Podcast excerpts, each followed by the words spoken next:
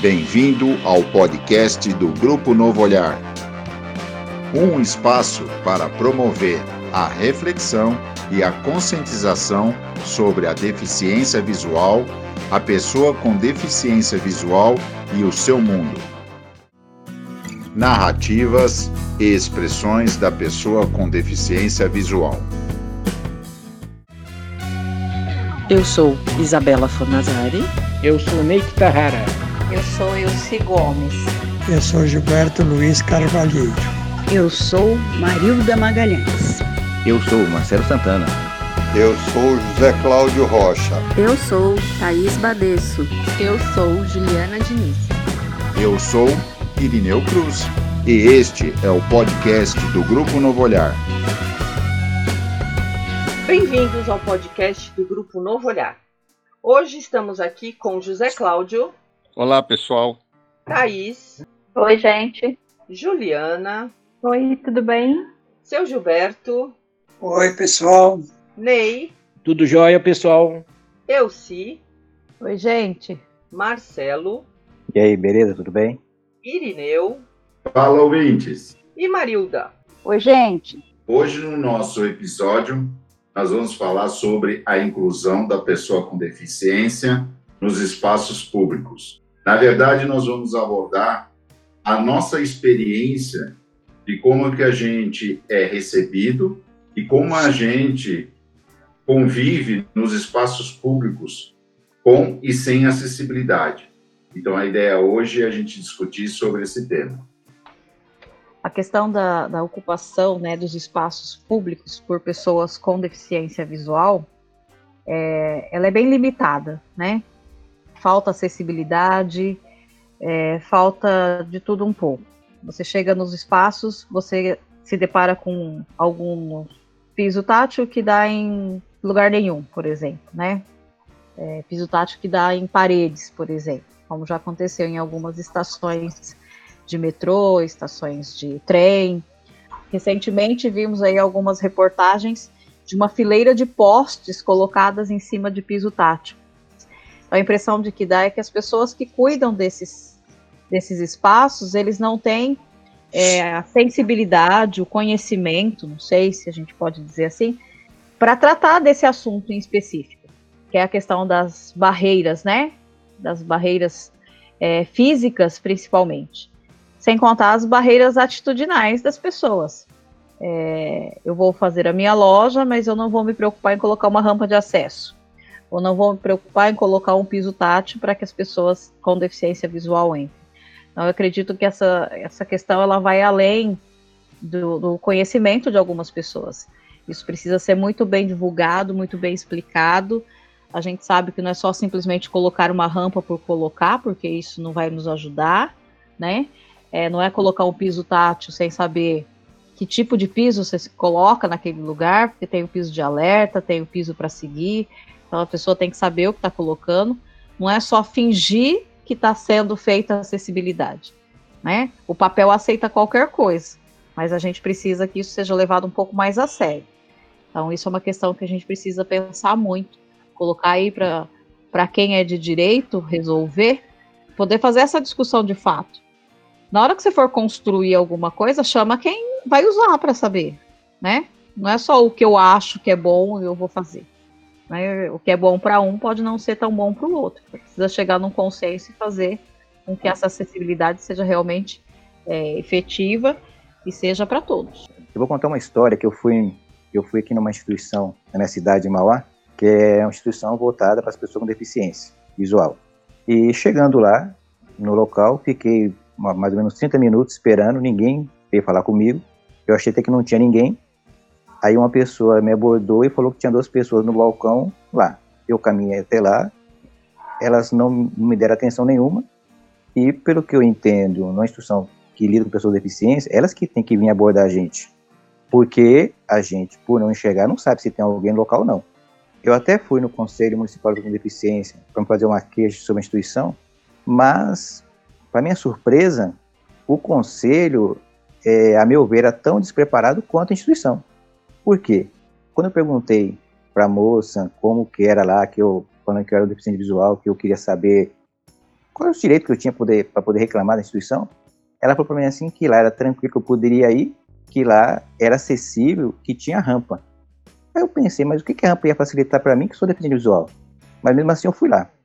Só que quando eu cheguei lá, na época que eu fui, o presidente do conselho era um deficiente visual e não tinha nenhum material que ele pudesse ler ou passar alguma pauta para as pessoas que estavam lá na reunião em braille. Resumindo, é um descaso né, com as pessoas com deficiência nessa, nessas, nessas instituições. Aparentemente, eles falam que estão lá para isso, mas é mera burocracia mesmo, que não, não funciona. Então, eu acho que esse ponto que foi trazido é muito importante de ser discutido, porque existe uma gama de legislações que foram criadas com esse objetivo de favorecer e de proporcionar a inclusão social das pessoas com deficiência. Só que o que a gente observa no dia a dia, na prática, é o cumprimento dessa legislação muito mais cumprindo o protocolo de fato do que uma preocupação com essa acessibilidade. E isso em diversas políticas, diversas propostas. Você tem a lei, você tem um pseudo cumprimento da lei, mas que não traz, é, não efetiva direito e acesso nenhum. Há dois anos atrás, uns dois anos atrás, a gente foi num evento na Assembleia Legislativa aqui em São Paulo e fui de aplicativo, o aplicativo para na avenida e ele não pode acompanhar a gente. Eu desci e tem a rampa de subida, uma rampa enorme, que chega na porta de vidro. Então fui com todo cuidado até chegar na porta de vidro e chegando na porta de vidro, o segurança, o senhor veio sozinho? Eu falei, sim, vim sozinho. Aí eu falei, é, teria que ter o piso tátil na rampa, né? Aí ele falou, é, não, mas as pessoas vêm sempre acompanhadas. Eu falei, então eu quero falar com o chefe de segurança. Aí veio uma pessoa, nós até um boletim, mas ele, a, a desculpa deles, veio o cara da, da manutenção também, que a, o piso tátil descaracteriza a arquitetura. Falei, hein? Mas tudo bem. E até lá, até hoje, fizemos um, um boletim, uma re, reivindicação, até hoje você passa lá, tá lá rampa sem nada. Outra coisa, hoje a gente foi, eu fui estacionar na Zona Azul, a vaga de deficiente a porta do acompanhante não abria porque tinha uma árvore na vaga de deficiente. Outro dia tinha boca, um bueiro. Então eu fiz uma representação por escrito para a prefeitura, que vai para o CET, sei para o órgão, é, para que eles prestem mais atenção na hora de colocar a vaga de deficiente. Se você vai num hospital, vai no banco, as pessoas não sabem quais são os nossos direitos, como atender, como ajudar a gente. A gente vai no hospital, fica sentado, o atendimento, as placas que falam a senha não fala aonde que é, como que é.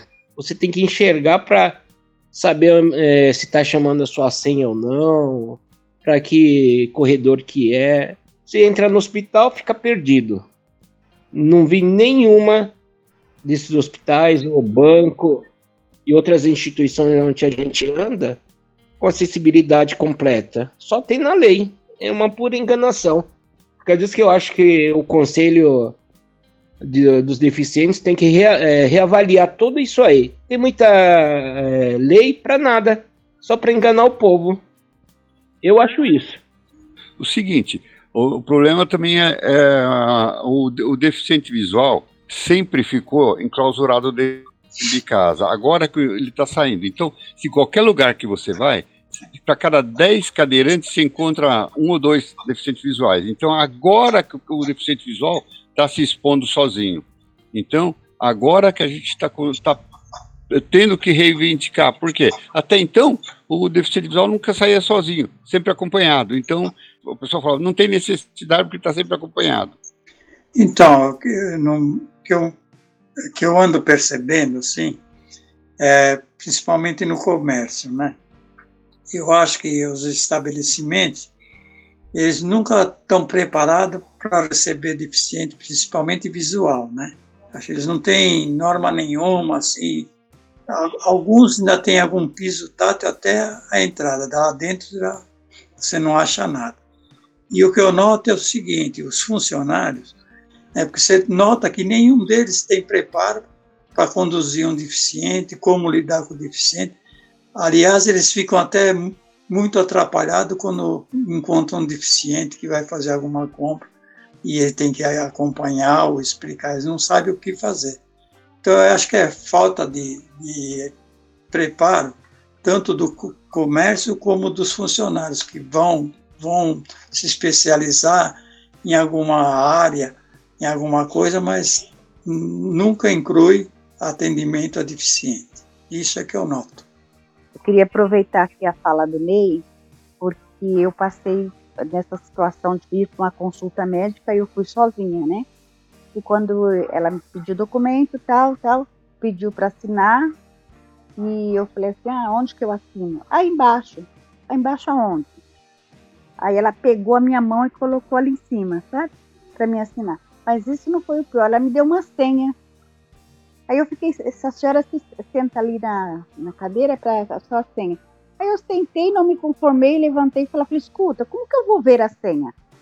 Ela não tem áudio, eu não consigo ver os números. O que eles fizeram? Me pegaram, pediram para me levantar, me, eu, pediu para eu colocar o braço, me levaram até a porta do médico. O próximo que saiu, ele falou: oh, doutor, dá para atender ela? Que ela é deficiente visual e ela não vai saber ver a senha. Quer dizer, não, não pensaram em nada para que ajudasse, que essa senha fosse falada, né? Fosse em alto som para a gente poder ouvir. O mais fácil foi me levar lá, pronto, passou, acabou, vai embora. O problema acabou. Não teve resolução nenhuma.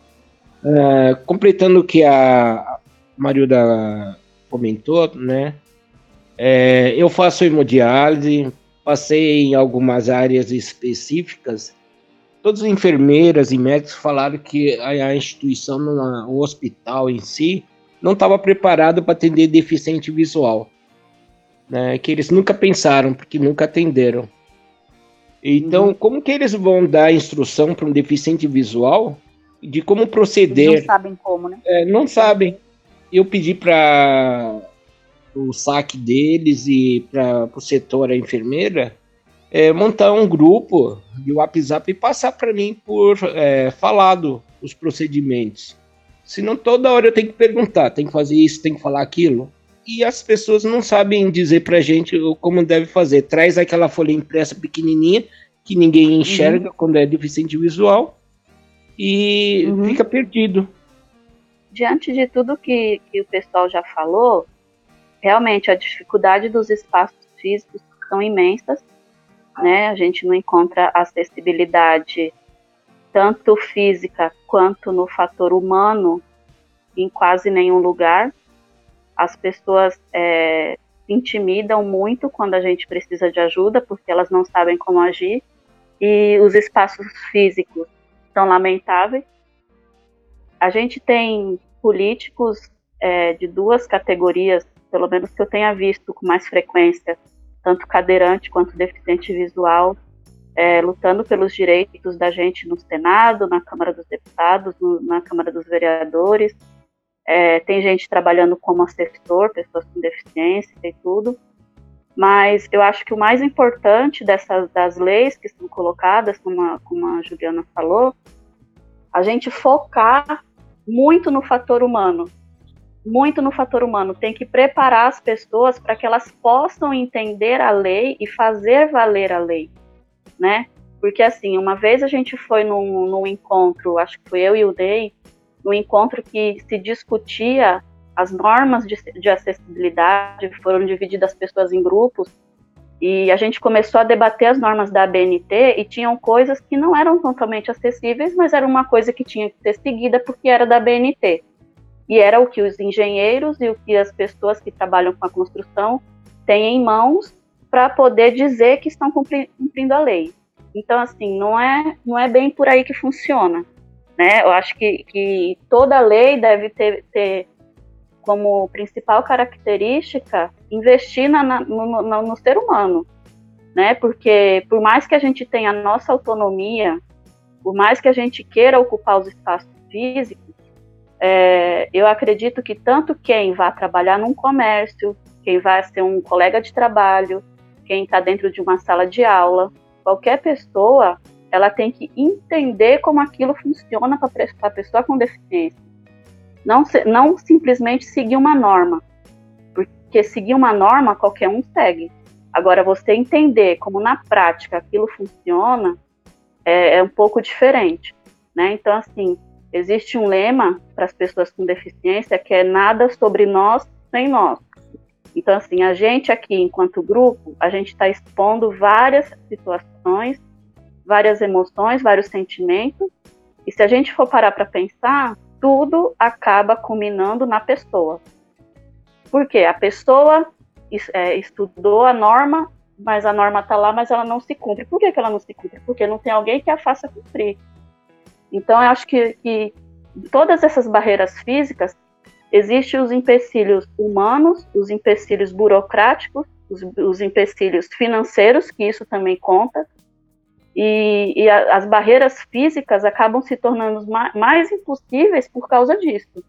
E eu acho que as instituições também, enquanto lugares de reabilitação, que sente a nossa dificuldade, que, que pegam a gente ali cru, né, que a gente acabou de adquirir aquela deficiência, e sabe da dificuldade que a gente vai enfrentar, eu acho que as instituições, nesse papel não só de reabilitar o indivíduo para a vida na sociedade, ela também tem que se impor enquanto um lugar que lute também pelos direitos é, gerais da, das pessoas com deficiência, né? Que as instituições têm que se colocar na sociedade como cobradoras dessas, dessas questões, né? Porque ela vai lá, ela reabilita, ela coloca o sujeito para viver a vida dele e o sujeito não consegue fazer as coisas normalmente porque tem essas barreiras todas que a gente acabou de citar aqui e que acabam às vezes é, até inibindo alguns deficientes de seguir em frente. Então acho que o fator humano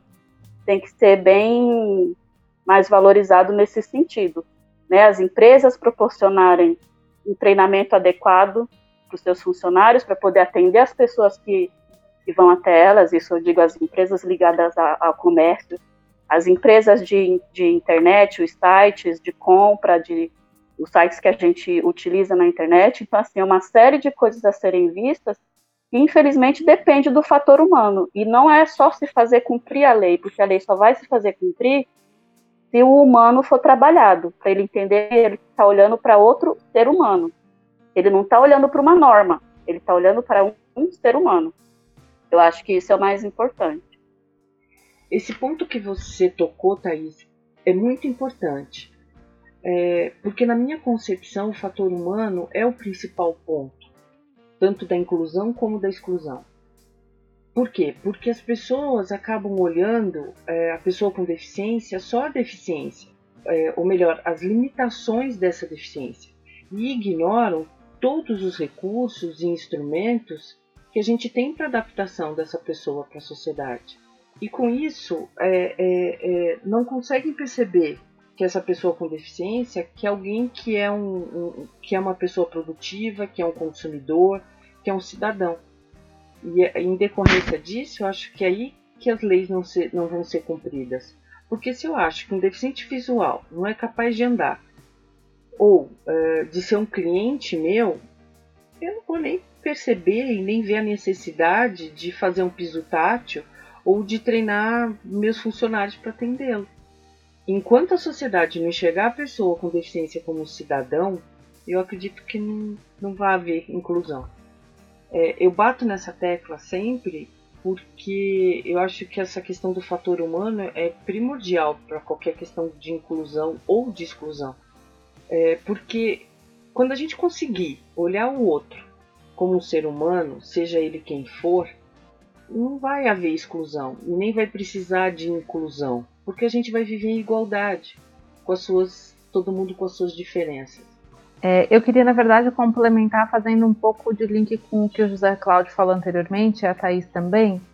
É, na fala do José Cláudio, ele trouxe essa questão de agora os deficientes visuais estarem ocupando mais os espaços públicos, né, sendo mais vistos.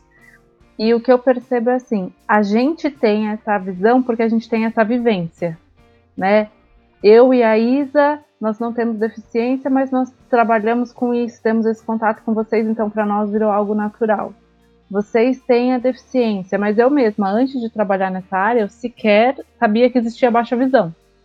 né, mesmo sendo assistente social. Então, eu acho que para a sociedade, a deficiência visual em si ainda é muito invisível. As pessoas sequer reconhecem que existe o deficiente visual, principalmente o baixa visão. É difícil você ver uma pessoa. É, difícil não, é menos comum você ver uma pessoa cega na rua, mas você tem aquele estereótipo de pessoa cega. Ah, que usa um óculos escuro, anda de bengala, está sempre acompanhado por alguém. O baixa visão, que é a grande maioria, sendo redundante, ele sequer é percebido. Então já começa acho que por aí um preconceito, uma exclusão e não reconhecer sequer a deficiência. E aí agora sim, entrando no que a Thaís estava falando, do nada sobre nós sem nós. Quando você tem a efetivação de algo que está previsto na política, seja ela qual for, por exemplo, no caso da acessibilidade, da questão da rampa, o cara que está lá fazendo o projeto de acessibilidade, que não tem nenhum contato com uma pessoa com deficiência visual, por exemplo, ele vai pegar ali o, o mínimo exigido pela portaria e vai cumprir aquilo. Ele não tem a percepção, ele não tem a ciência de quais são as reais necessidades da pessoa com deficiência visual, qual é a real necessidade de uma pessoa com deficiência auditiva, enfim, das diversas formas que existem. Então você acaba tendo uma legislação, eu acho que agora mais recentemente, até com uma, um posicionamento maior das pessoas com deficiência, uma discussão, um, é uma, um envolvimento maior na, na hora de formular a lei, mas na hora de executar, quem de fato está executando tudo isso, na maioria das vezes não tem vivência nenhuma, não tem proximidade nenhuma, nem entende o que está escrito naquele papel, então executa do jeito que para ele tá bom. E aí você acaba tendo uma política que de fato ela não inclui, ela acaba até reforçando essa exclusão. E aí é o que a Isa estava falando também. São pessoas que acabam sendo vistas como diferentes, como menos importantes, ou então, não, lugar de deficiente é em casa, não é aqui. Né? Por que, que você está aqui? Por que, que você não veio acompanhado na reunião, como o José Cláudio falou? Então, é sim uma questão, sobretudo, humana né, uma barreira humana muito mais do que física ou qualquer coisa assim.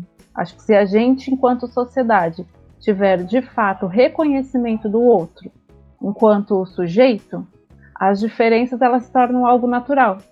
Você só precisa pensar em inclusão quando você faz um primeiro movimento que é excluir. Então a sociedade não é feita para aqueles que são diferentes. Então eu primeiro te excluo para eu ter o trabalho de te incluir e aí o incluir também eu não estou preocupado de fato em como fazer isso para tornar o ambiente acessível. só estou preocupado em seguir o que está posto na lei e está tudo bem. Essas coisas mexem um pouco com as minhas emoções. É uma indignação muito grande, né, Ju? Muita, muita.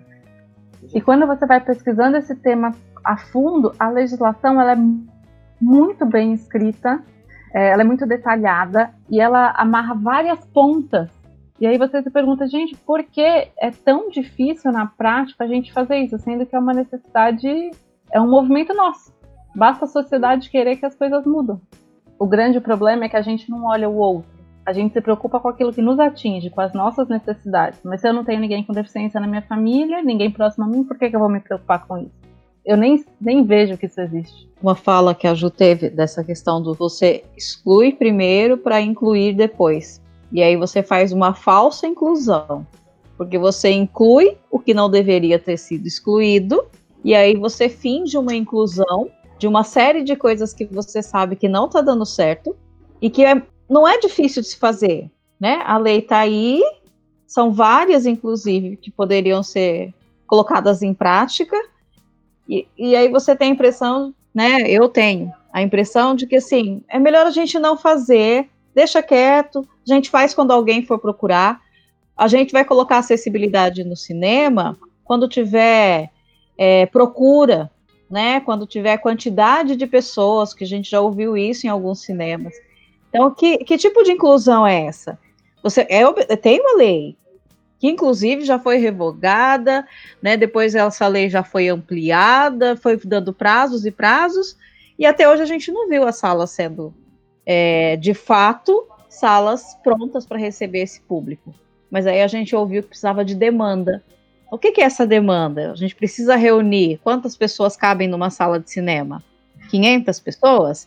A gente precisa reunir 500 deficientes visuais para mostrar que tem demanda para assistir um filme?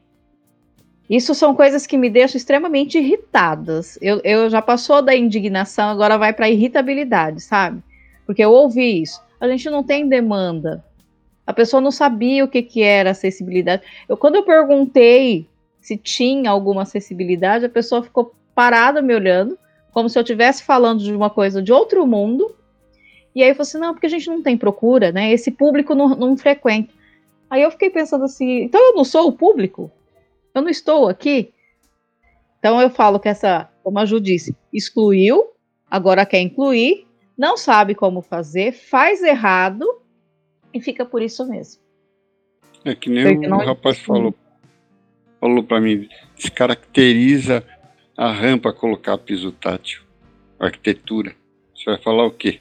Nós temos aí as leis para ser cumpridas, né?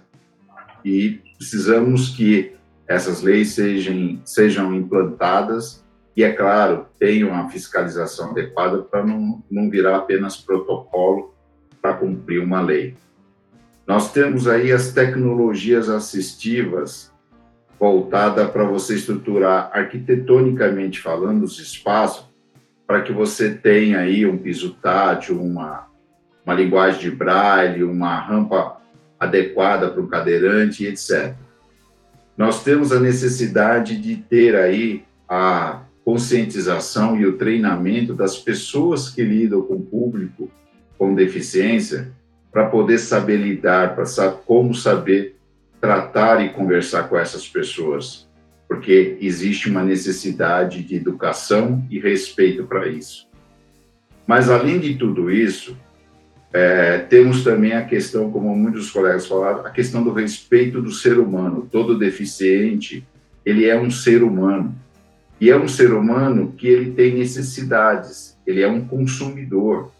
Ele quer, tanto como qualquer outro, poder frequentar aí um mercado, uma farmácia, poder ir a uma loja comprar um produto, uma roupa, como qualquer outra pessoa. E ele tem essa necessidade de se sentir incluído para poder chegar até esse lugar, ser bem atendido e fazer a sua compra como, como ele precisa.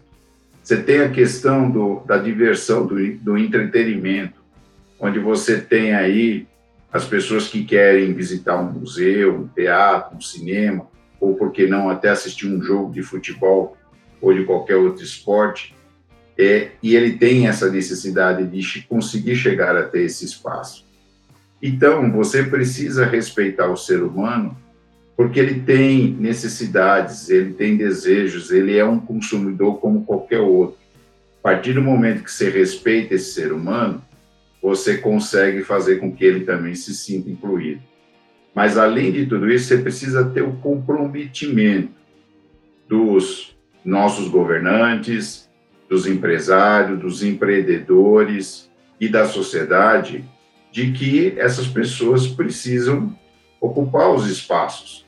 Então, se não houver o comprometimento, se não houver essa conscientização, se não houver o reconhecimento do respeito pelo ser humano, independente se ele tem ou não uma deficiência, você nunca vai ter uma, essa, essa comunidade de deficientes incluídas na, nos seus espaços, na sociedade, para que eles tenham uma vida normal.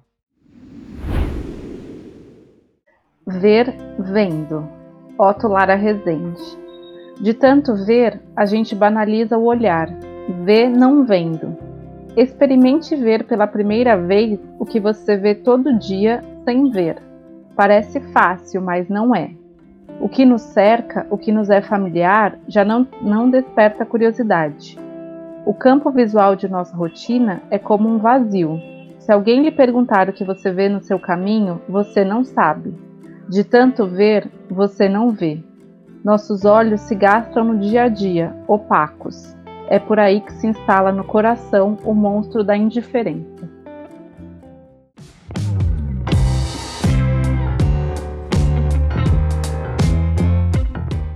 Olá, ouvintes. Agora é a hora do nosso quadro Quem Sou Eu? E vamos apresentar mais um integrante do Grupo Novo Olhar.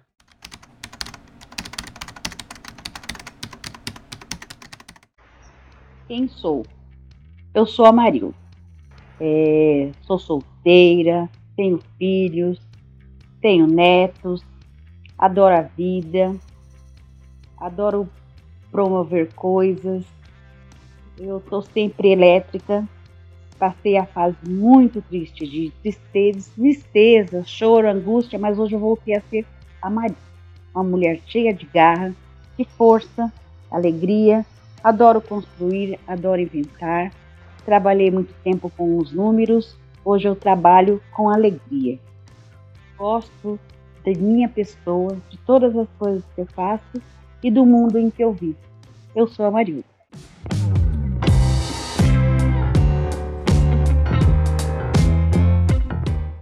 E eu se, se as pessoas quiserem entrar em contato com a gente, como é que faz? É muito fácil entrar em contato com a gente pelo Facebook ou pelo Instagram no arroba DV Novo Olhar. D de deficiência, V de visual, Novo Olhar tudo junto. Ou pode entrar em contato também por e-mail, contato arroba gruponovoolhar.org. Vai ser um prazer poder responder a todos vocês. Estamos encerrando mais um episódio do podcast do Grupo Novo Olhar. Espero que vocês tenham gostado e encontrem conosco no próximo episódio. Tchau, pessoal!